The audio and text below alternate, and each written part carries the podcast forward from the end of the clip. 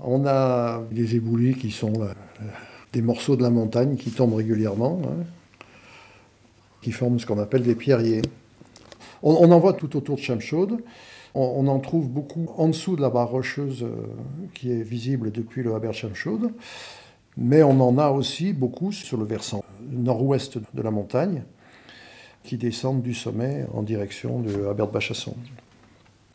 Pour beaucoup, ce sont que des tas de cailloux, mais en fait, c'est des zones très vivantes, très fragiles et très vivantes. De manière générale, en montagne, dès qu'on monte en altitude, les conditions d'existence des êtres vivants, les végétaux comme les animaux, sont beaucoup plus difficiles euh, plus on s'élève, parce que les conditions climatiques sont assez rudes. Donc ce sont des espaces très fragiles pour tout ce qui, tout ce qui porte la vie dans ces lieux-là. Et dans ces pierriers, il y a une végétation qui est très spécifique, qui s'est adaptée à ce côté mouvement du pierrier. Hein. Les, pierriers ils glissent euh, régulièrement par l'effet de la neige, du gel et du dégel.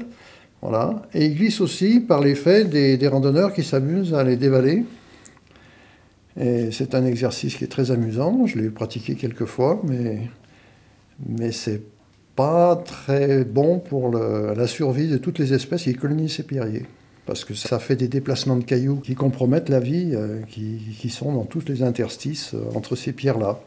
Et alors ces pierriers aussi accueillent une végétation qui sont très intéressantes pour les moutons. Et d'ailleurs, si vous observez en plein été dans des bonnes conditions météo, vous verrez que les moutons sont souvent dans les pierriers parce qu'ils y trouvent des espèces végétales qui sont très appétantes.